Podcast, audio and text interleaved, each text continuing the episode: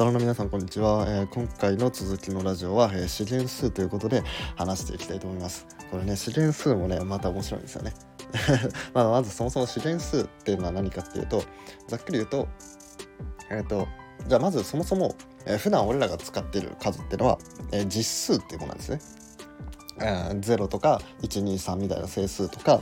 えー、マイナス1マイナス2みたいな負の数だったり、えー、ルート2とか円周率 π とかまあ、こういうものって全部実数なんですけどまずこの実数を一つ拡張したものがあってそれが複素数っていうものなんですね。複素数ってどういうものかっていうと、まあ、まず前提として実数っていうものは全部2回かける2乗すると、えー、全部プラスになるんですよね。えー、プラスの数はもちろん2回かけたらプラスになるしマイナスの数も2回かけたらプラスになりますよね。えじゃあ2回かけてマイナスになる数があったらどうなるんだろうっていうふうに考えて出てきたのが複素数なんですよね。で試練数っていうものは、えー、さっきの複素数をもっと拡張したものですね。えっとここでは ijk っていうあの3つの数が出てくるんですね。複素数だとイマジナリーの i のえーと、2乗するとマイナス1になる1つしかなかったんですけど試練数になると3つに増えると。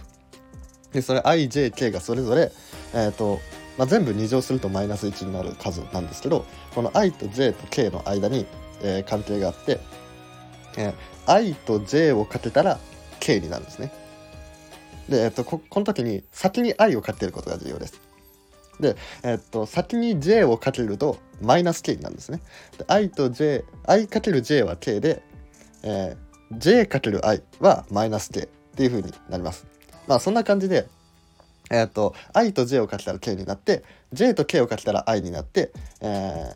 k と i をかけたら j になるっていう感じで、えー、その中の i と j と k のどれか2つを掛け算するともう一つのものになるっていう、まあ、こういう関係があるんですね。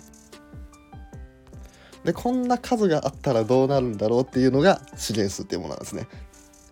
まあねだいぶ頭がこんがらがってるかもしれないですけど、まあ、でもここで重要なのはえっ、ー、とさっき言った i×j と、えー、j×i このかける順番によって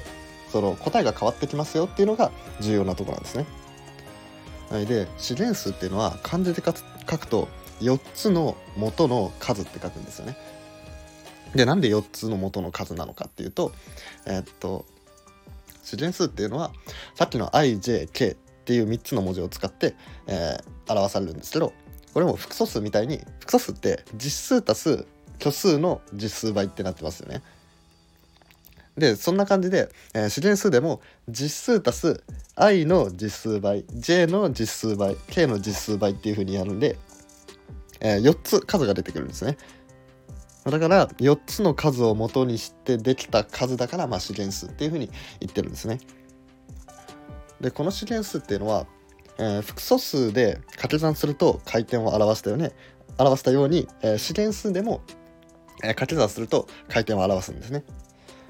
で、えーと、複素数だと平面内で回転をしたんですけど資源数だと空間内で回転させることができるんですよね。でこれ空間内での回転を普通にやろうと思うとめちゃくちゃめんどくさいんですよ。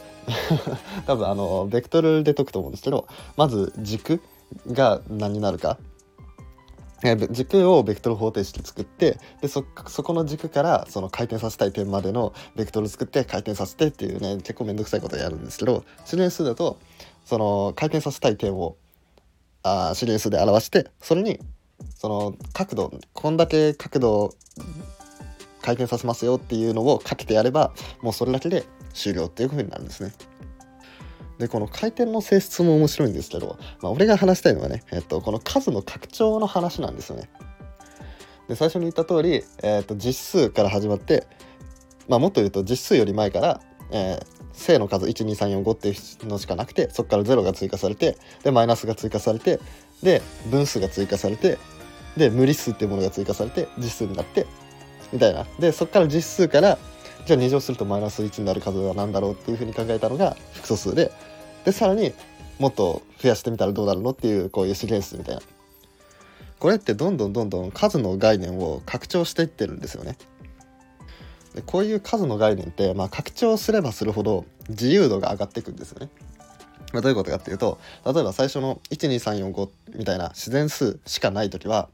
えー、足し算はその自然数の中で閉じてるんですよ。自然数同士足したら自然数になるんです。なんですけど自然数から自然数を引いたら、まあ、負の数になってるかもしれないと。じゃあ引き算しても、えー、元の数に戻るような集合 えっと自然数とか数の集合ですね数の集合を考えたらどういうものになったかっていうと整数になったわけですマイナスの数とか0っていうものが追加されたわけですでマイナスとか0を追加すると、えー、引き算しても、えー、整数は整数同士引き算しても整数になりますよね。っていうふうになるわけですっていう感じでえー、っと有理数分数が追加されると割り算がその中でできるようになるとか。で実数が追加されると今度は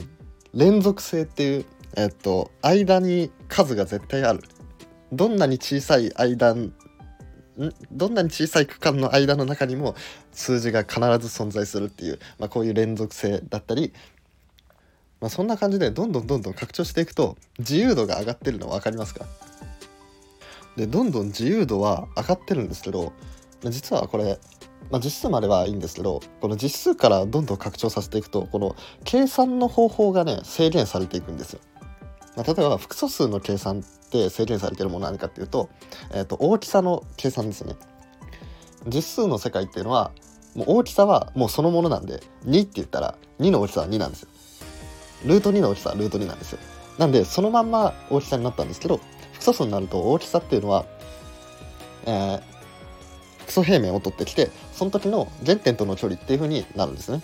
でその時は、えーと、z っていう複素数があった時に z とその z の協約えっ、ー、と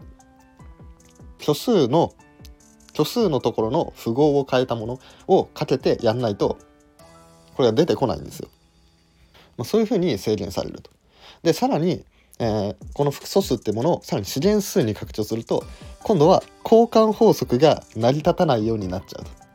さえー、言った通り最初に言った通り i と j i×j と j×i っていうものが結果が異なってくる。でさらに、えー、資源数っていうものを8元数まで増やすこともできるんですよ。でこの8元数っていうものは、えー、さっきの、えー、交換法則が成り立たないのに加えてさらに結合法則っていうものも成り立たな成り立たなくなるんですよ。えー、結合法則って何かっていうと、えー、1たす2たす3みたいな計算があった時に1たす2を先にしてから3を足しても、えーと、2たす3を先に足してから1を足しても、まあ、どっちも計算結果同じですよっていう、まあ、こうどの順番で計算してもいいよっていう、まあ、そういう法則なんですけどそれが成り立たなくなっている。と